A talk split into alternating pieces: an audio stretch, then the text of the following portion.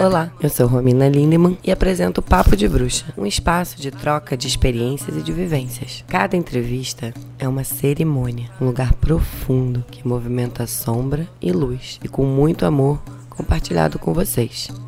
Aqui podemos empatizar com nossas diferenças e aprender com o caminho de cada bruxa. Gratidão por você ter vindo, finalmente. Conseguimos marcar Ai, tô as tão agendas feliz. enlouquecidas de todo mundo, mas a gente conseguiu finalmente se encontrar mais um Sim. pouquinho para trazer um pouco do talento dessa musa maravilhosa. Essa bruxa vai se apresentar. Tatiana Menezes. Olá, meu nome é Tatiana Menezes.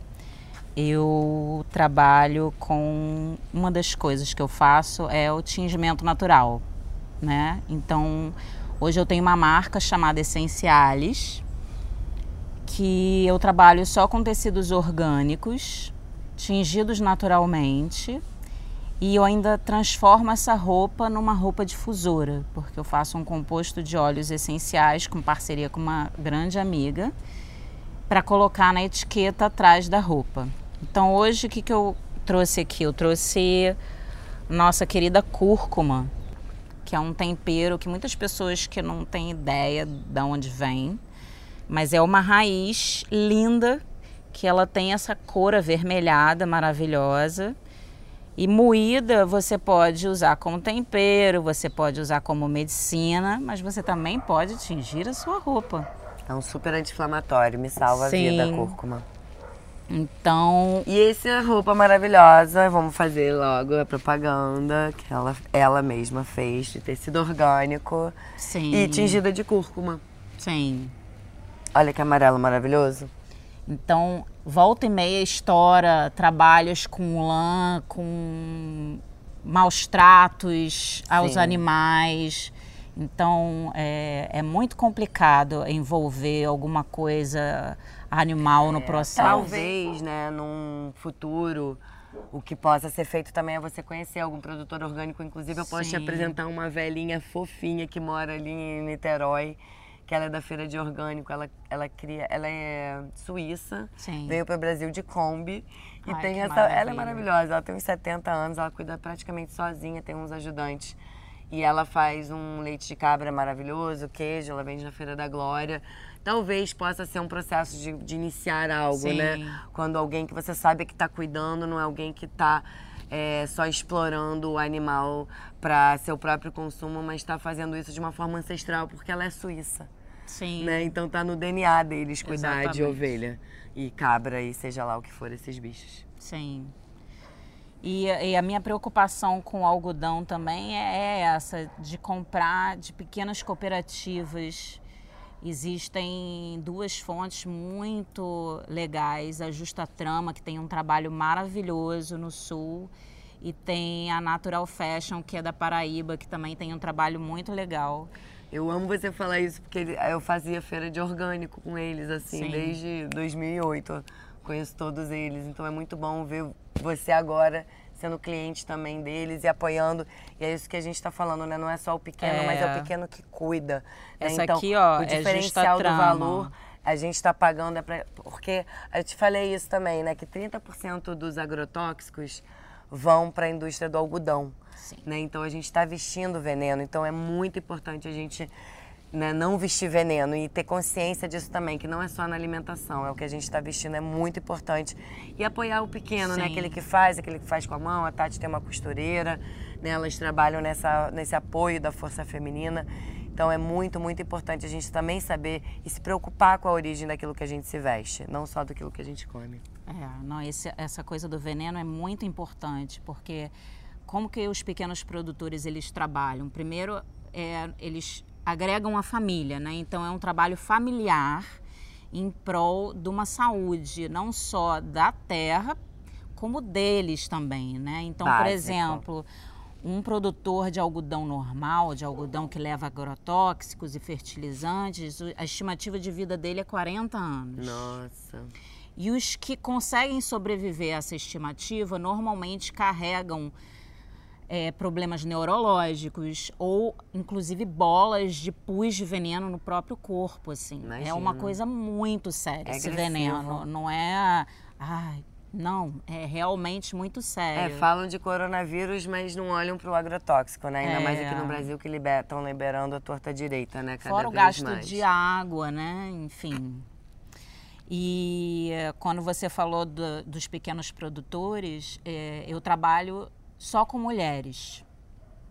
Então, por exemplo, mesmo quando eu vou fazer minhas fotos, é, minhas parceiras, são todas. Eu sempre procuro agregar mulheres é, que estejam é, imbuídas desse sentimento de fazer uma transformação, sabe? Independente de, de gênero, de, de porque eu digo mulheres. É, do feminino. Do feminino, né? né? Eu agrego o feminino. O feminino, ele tá em todos nós, né? Então, assim.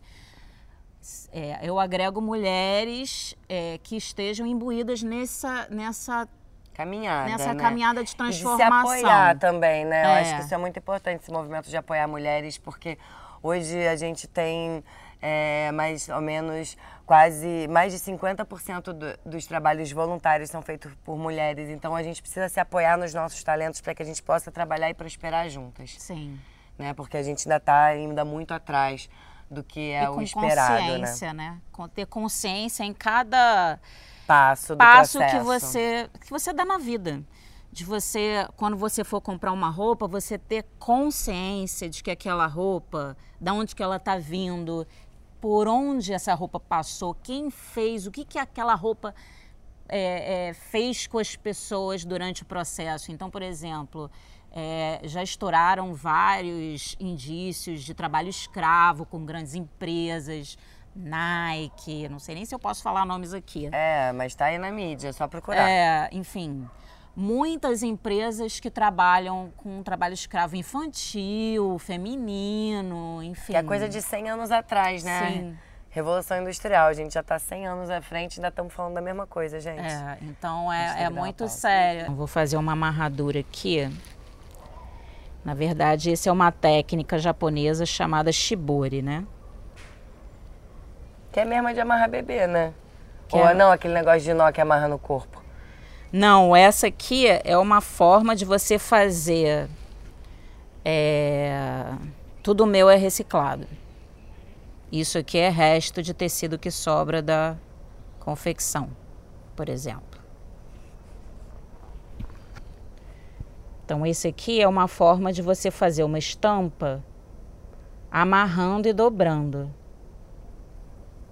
Deixa eu fazer aqui. É maiorzinho. Então toda a parte que fica reservada para dentro, a cor não entra. E toda a parte que fica para fora, a cor penetra. Então acaba sempre formando desenhos assim incríveis. Bem-vindos a mais um Papo de Bruxa. Olá. Yeah, bem-vinda, Tati. Gratidão por estar aqui, cara. Gratidão a você. Muito bom fazer isso com você. Sou sua fã. Ah, eu também. Gente, Tati, quero que você conte para as pessoas como que foi esse processo de você sair da Globo, né, que você trabalhou lá muito tempo como figurinista, né, passa por um lugar assim de um ego também, né, porque porra, trabalho, né, na maior emissora do país e né, amiga de muitos famosos e o que, que é também esse, esse lugar ali de um, de um glamour e de uma ilusão também dentro Sim. desse planeta que a gente vive de muitas realidades hoje, né? Eu queria que você falasse um pouco sobre isso, porque eu acho que muita gente vive nessa crise também de propósito, o que eu estou fazendo na minha vida. E o objetivo da gente estar compartilhando aqui hoje são os nossos saberes e os nossos talentos, mas são os nossos processos profundos. Sim. Por isso é uma entrevista cerimônia, né? Que é você poder também contar um pouco das pessoas por, o que, que te tocou, o que, que te moveu, como que foi esse despertar para você. Então, eu vou contar um pouquinho para trás. Eu é, trabalhei como advogada há dois anos. Nossa, adoro. Eu fiz é, direito na PUC e tinha na época um, uma vontade muito profunda de transformar. E eu sempre fui muito estudiosa, eu tenho muita facilidade de estudar, eu gosto muito de estudar. Só que quando eu fui para a prática, eu vi que era muito diferente, se não antagônico aquilo tudo que eu queria.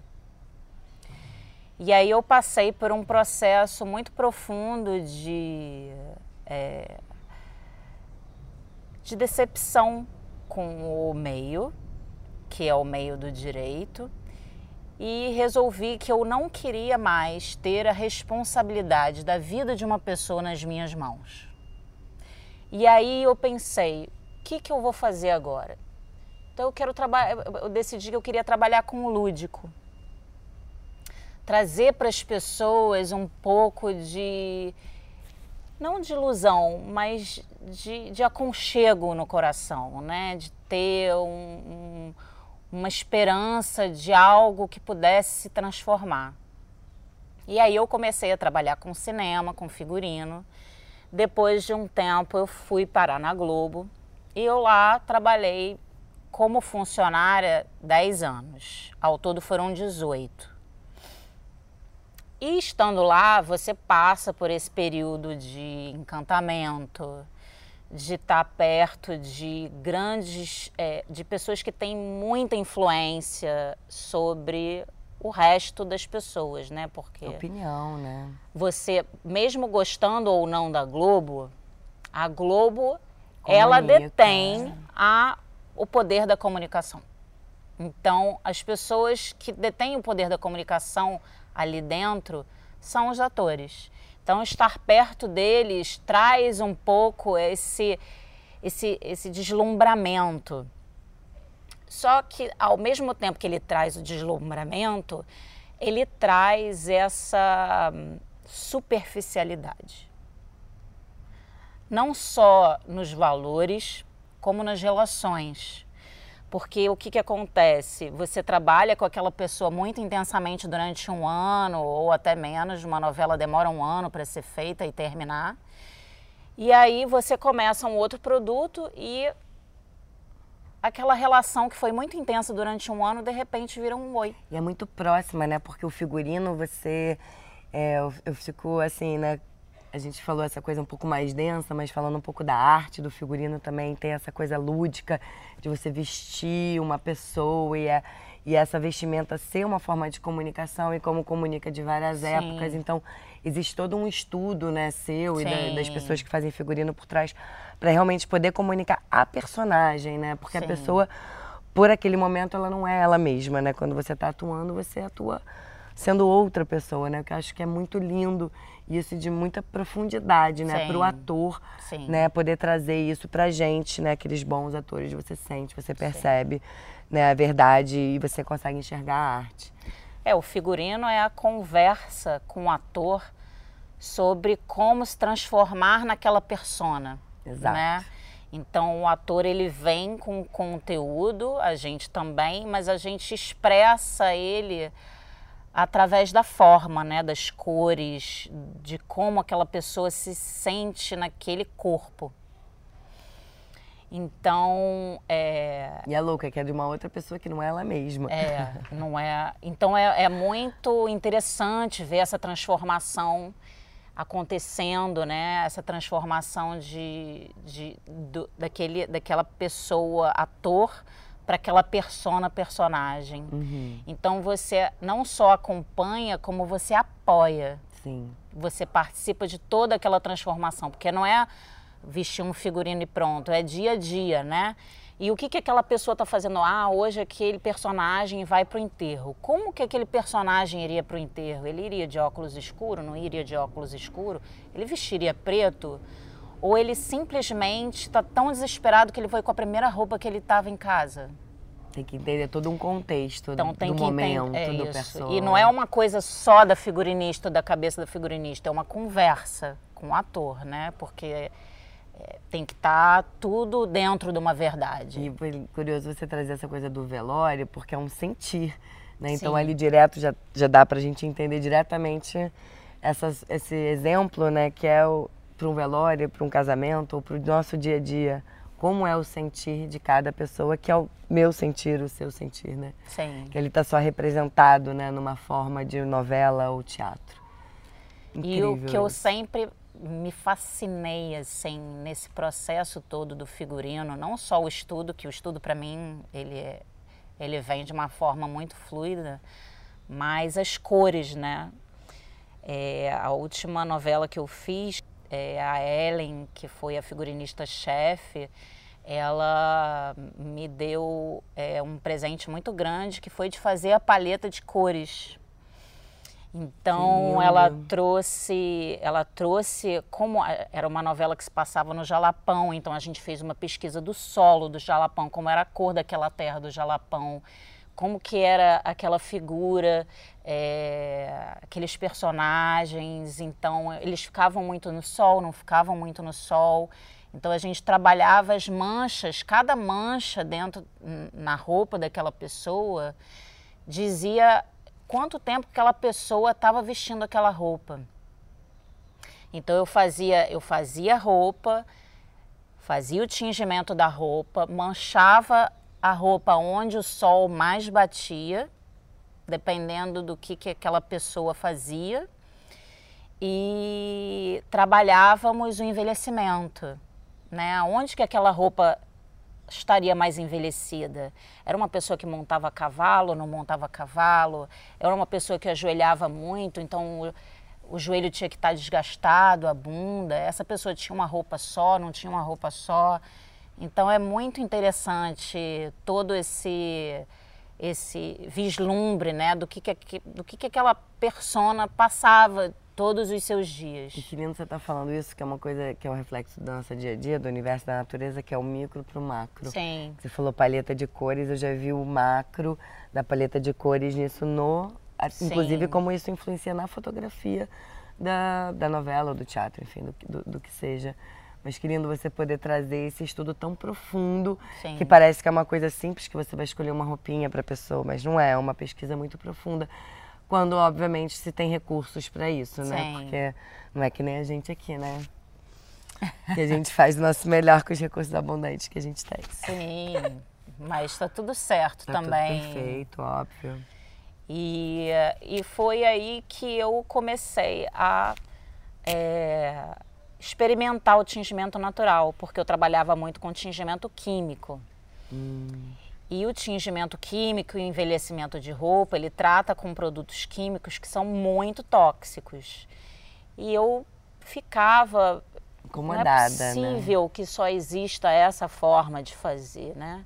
Imagina aí você jogar aquela água toda colorida fora depois, Sim. Que não tem pra onde ir. E aí você imagina numa escala micro, você, a escala macro na indústria têxtil, que não consegue tirar. Um dos piores problemas é tirar a cor. Né? Inclusive é curioso, porque o NIM, supostamente, ele é adstringente, ele tira a cor do químico. Olha que ótimo. Mas imagina para uma dessas botar em escala industrial isso. Eu peguei uma tese de, um, de uma menina uma vez. Mas para falar disso, né, denunciar também isso, né, que a gente Sim. não olha para isso porque não tá no nosso ali, né, dia a dia Sim. para olhar a indústria O mandando índigo, a água. Nossa, o índigo, o que ele jeans, né? é o, o jeans, a quantidade de água que ele gasta para se fazer uma calça jeans, se as pessoas soubessem e a quantidade de produto tóxico que vai para a água, acho que ninguém comprava mais calça Se jeans. você precisa de uma calça jeans, compra de brechó, tenta trocar com uma amiga, Sim, reutiliza, porque realmente evita comprar nova porque é, é ruim. Sim. E aí eu comecei nessa pesquisa. E aí comecei a experimentar as coisas que eu tinha em casa. O próprio açafrão, casca de cebola, o café, que era uma coisa que eu já usava para o envelhecimento. E comecei a testar e testando e, e, e via que tinha alguma coisa, alguma noção mais técnica que eu não detinha porque eu só usava o químico, que eu precisava aprender. E aí eu fui fazer um curso em Minas, em Itamonte, com um mestre do tingimento natural chamado Weber. Eu e te a falei Leca. também, né, que a gente se conheceu há anos atrás nessa feira de orgânicos. E são para mim os mestres assim do tingimento natural. Eles têm um espaço lá incrível, totalmente é, responsável, sustentável. É, eu sou Bioconstruído. é, eu sou encantada assim. Eles realmente são os meus mestres. Muito bom. E, e aí, com isso, aí detendo toda uma sabedoria agora técnica, eu parti e eu tive uma grande honra, que o primeiro curso que eu fiz lá, eu fiz com um grupo de mulheres do Vale do Jequitinhonha. Ai, que lindo. Elas que são fiz- grandes tecelãs. Nossa, é a sabedoria ancestral do tingimento natural. Sim, elas usam lama, né? Provavelmente igual a Juni Queen.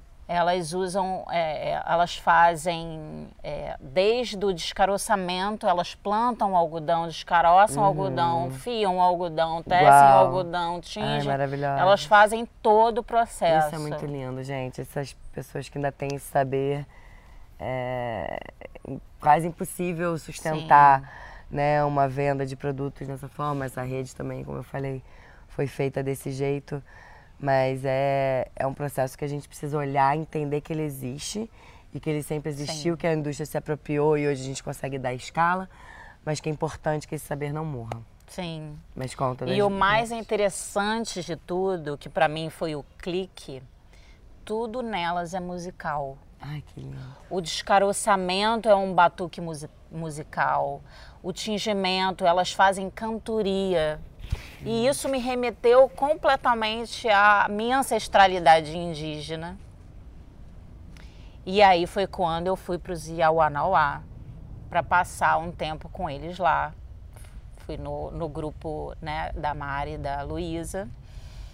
E eu entendi que na verdade faz tudo parte de um grande ritual. Então, por isso que hoje, quando eu faço minha roupa, é tudo cantado também. É tudo rezado. Eu digo rezado porque para mim a- o canto é uma forma de rezo, né? E foi uma coisa que eu aprendi lá com os Iauanauá, de dançar, celebrar e cantar a existência, o amor. E para mim isso é muito profundo, né? É, é, é, para mim mudou a minha vida, a minha minha passagem pela aldeia Nova Esperança mudou a minha vida A completamente. minha também, foi lá. A minha primeira vez em 2011, então eu Sim. super entendo.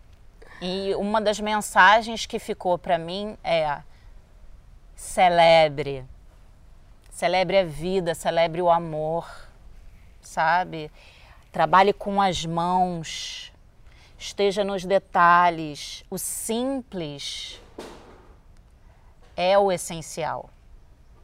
E daí veio o nome Essenciales. Maravilhosa, amiga. E aí, para mim, isso já foi enganchando uma coisa na outra. E hoje eu tô nesse projeto com essas roupas que, na verdade, para mim não é simplesmente uma roupa, né? É você é, ter uma consciência maior de que a roupa ela não tem que ser esteticamente só bonita, né? Você tem que se sentir bem, você tem que é, agregar valor ao que você faz todos os dias, trazer para a sua vida a ritualística de tudo que você faz, tornar tudo sagrado. Então, para mim, a roupa é sagrada. Por isso que eu canto, danço e celebro todas as minhas roupas. Eu faço uma a uma. E às vezes a pessoa, por exemplo, me pede ai, uma cor determinada e eu vou e faço outra cor determinada, porque sei lá, vem, vem para fazer, eu vou fazendo. Foi assim com a gente, né? Ela, eu pedi um amarelão e ela falou, ah, eu senti que eu tinha que fazer outra cor, mas eu botei, eu fiquei achando a mesma cor, eu, que eu tava a mesma cor. E eu fiquei muito vidrada nesse amarelo do açafrão. É açafrão com o que que você fala? Com que que você fez? Esse aqui eu misturei a cássia negra. Na verdade, eu fiz um, uma técnica de amarrado chamado shibori antes com a cássia negra e depois eu joguei o açafrão. Eu adoro misturar. Eu vou misturando e fazendo um monte de coisa diferente. São peças únicas, Sim. né? Que é uma obra de arte, né? É, isso. É, o shibori é essa técnica que você está fazendo aqui. É. Tá, fala isso. O shibori é a técnica que eu deixei ali reservado ali na panela, tá lá fazendo, sendo, né, fixado o amarelo. É uma técnica japonesa de milênios, milênios de anos, que é uma técnica de você fazer dobraduras. Então existem inúmeros tipos de dobradura e toda a parte do tecido que é reservado na dobradura, ele não anexa a cor. E toda a parte que fica exposta fica a cor. Então vai formando desenhos que são incríveis assim. Eu fico brincando é, e fazendo, tentando fazer as mais diversas dobraduras diferentes, elas existindo ou não, porque existem nomes para todas essas dobraduras. Ah, certeza, japonês organizado. Ah, sim. Só que os japoneses eles, eles são milimétricos no trabalho. Óbvio. Eu já sou mais roots, claro, né? Eu livre, sou tipo liberta. aquela pessoa que vai às e amarrar e não sei o que. Eu não fico medindo e... É porque não é a perfeição da estética que a gente quer, a gente justamente quer essa estética E aí vem louca. uma coisa muito importante do tingimento natural. O tingimento natural, ele não é opaco e liso como químico, né? Ele tem uma vida, ele tem um manchadinho, ele tem nuances. E tem pessoas que não gostam disso, mas para mim é, é a, a grande do... beleza do tingimento natural é, ter esses manchados. Às vezes eu faço manchado de propósito, exatamente para lembrar de que nós somos imperfeitos. Nós não temos que estar tá o tempo todo. Isso eu fiz para mim, porque eu sou muito exigente, ascendente Capricórnio, né? Então, assim, é aquela coisa tá perfeito, não sei o quê. Falei, não, o erro também é o acerto, né? Então, é, às vezes Aprender eu faço a é, é a cereja do bolo, né? Exatamente. É isso. Que bom, amiga. E aí esse processo de você pedir demissão, como foi? Isso foi difícil quando você tomou essa decisão? Ah, você me perguntou, eu esqueci. Não, não, porque eu acho que na verdade foi não, não é nem esquecimento, né? Porque a gente entrou nessa linha do tempo de você contando, mas às vezes o fato, né? Porque muitas pessoas ficam nessa vontade de fazer algo diferente e na hora de fazer, existe algo que prende, que muito é a grana, Sim. né? Principalmente, né? Tipo, você tem essa parada certa que te dá a tua gasolina. Sim. E aí, como que eu vou sair, né? E aí eu não posso, porque eu tenho todas as minhas escolhas. E você tem um filho, Sim. né? Então, eu acredito que para você essa decisão de sair foi não foi tão simples também, não, né? Demorou um tempo. Porque é, eu logo quando eu comecei a notar a superficialidade da vaidade dos valores, isso me deu uma quebra, um abismo dentro de mim mesma, porque eu sou muito profunda em tudo que eu faço. Então, isso foi o que me disse que aquele lugar ali não era para mim. Mas ao mesmo tempo, na época eu nem tinha o Miguel. Eu não sabia o que que eu ia fazer se não aquilo, porque eu gostava tanto de fazer aquilo. O que, que eu faço então, né? É... E aí, é, a primeira, primeira quebra, eu adoeci muito com isso, né? Tive Primeiro uma, sinal, sim, né? tive uma grande depressão, fiquei muito agressiva, com as pessoas ao meu redor em geral, assim, tanto as mais próximas quanto as pessoas do trabalho. E aí eu comecei a buscar diferentes medicinas para me curar daquilo.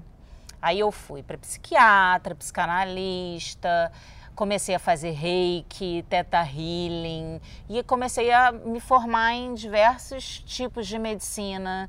É, e foi quando eu encontrei a Adriana Ocelotti. Nossa mestra, Nossa, que a gente está tentando aqui, ó, entrevistar, ó, mas vai, vai rolar.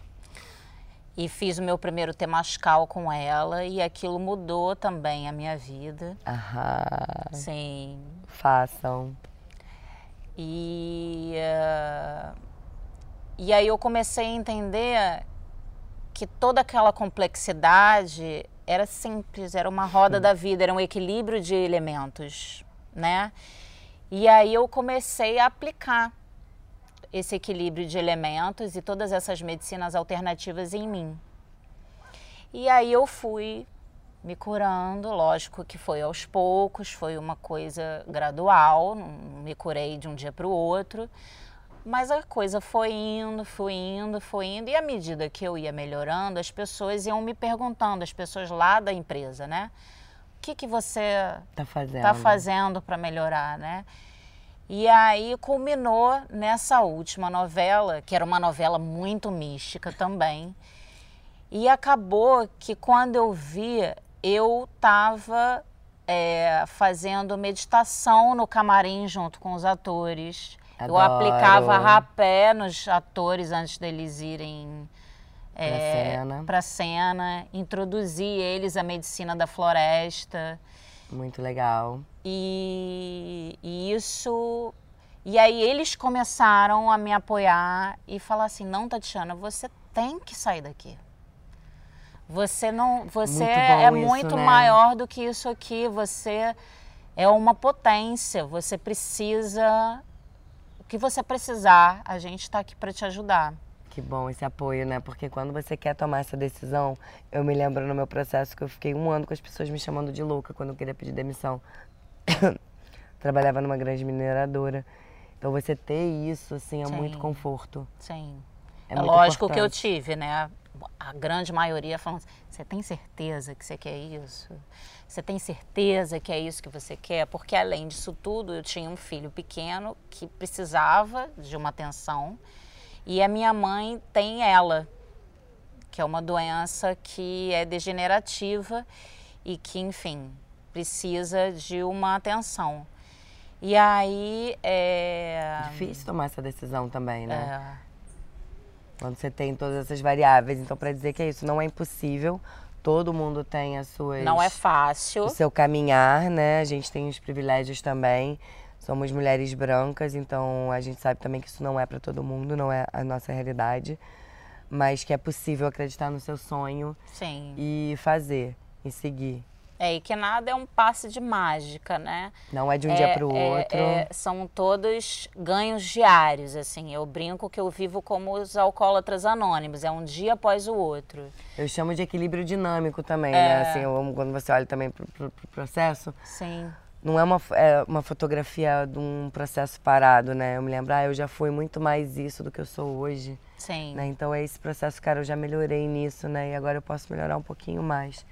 É né? porque a gente celebrar Sim, esses pequenos ganhozinhos. Que a gente tem essa tendência linear de pensamento que está encruada na gente desde que a gente nasceu, né? De que uma coisa é uma coisa ou se não é, é outra coisa. Não, são nuances, né? É um, é um, é um ciclo, né? Somos cíclicos, então a gente está o tempo todo trabalhando, é todo dia que a gente trabalha. Então a gente não quebra com paradigma de um dia para o outro, a gente quebra com esse, esse paradigma todos os dias. Todos Todo os dia dias. é uma escolha.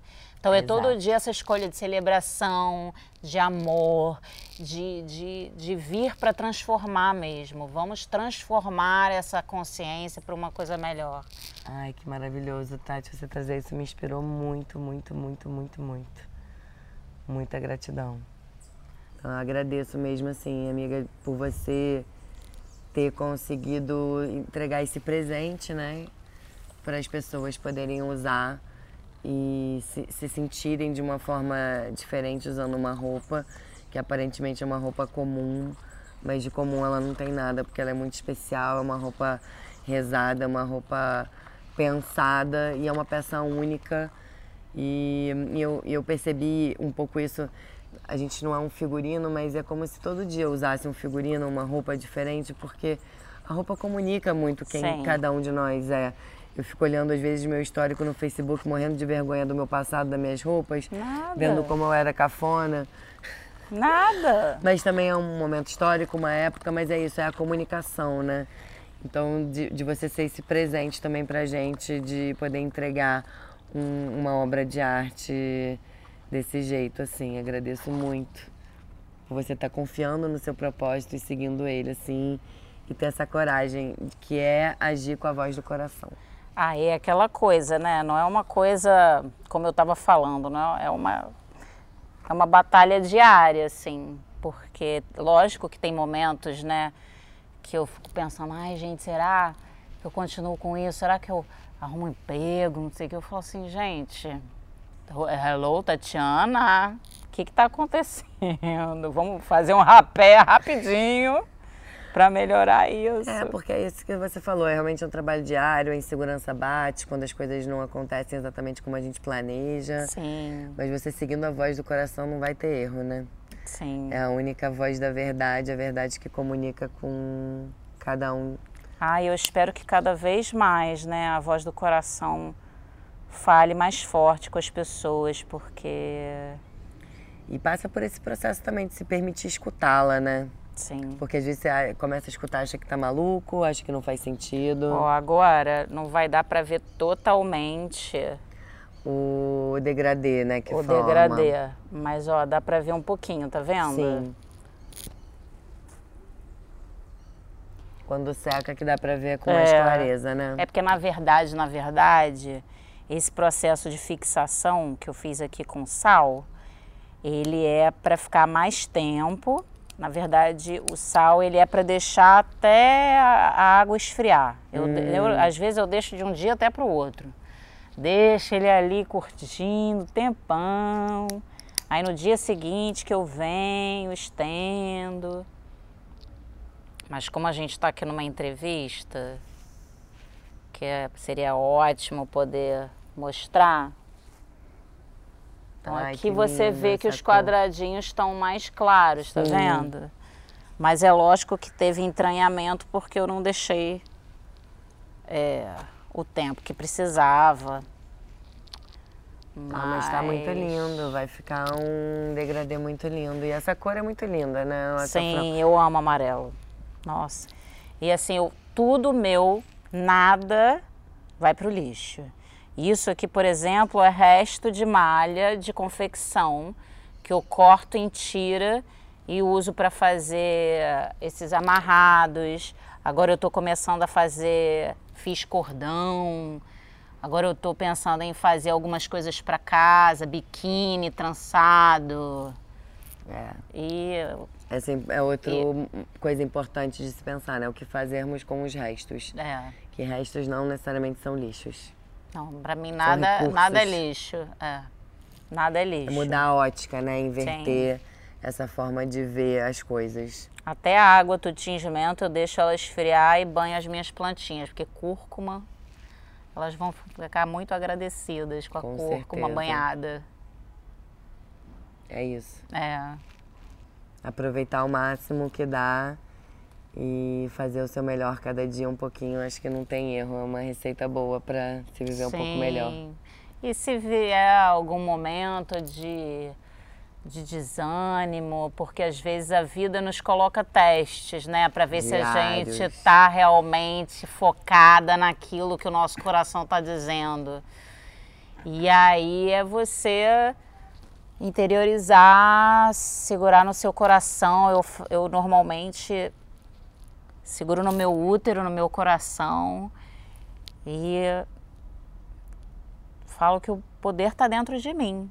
Eu sou um centro criativo, né? Então, assim, é, se eu sou uma centelha divina, por que não? Por que não?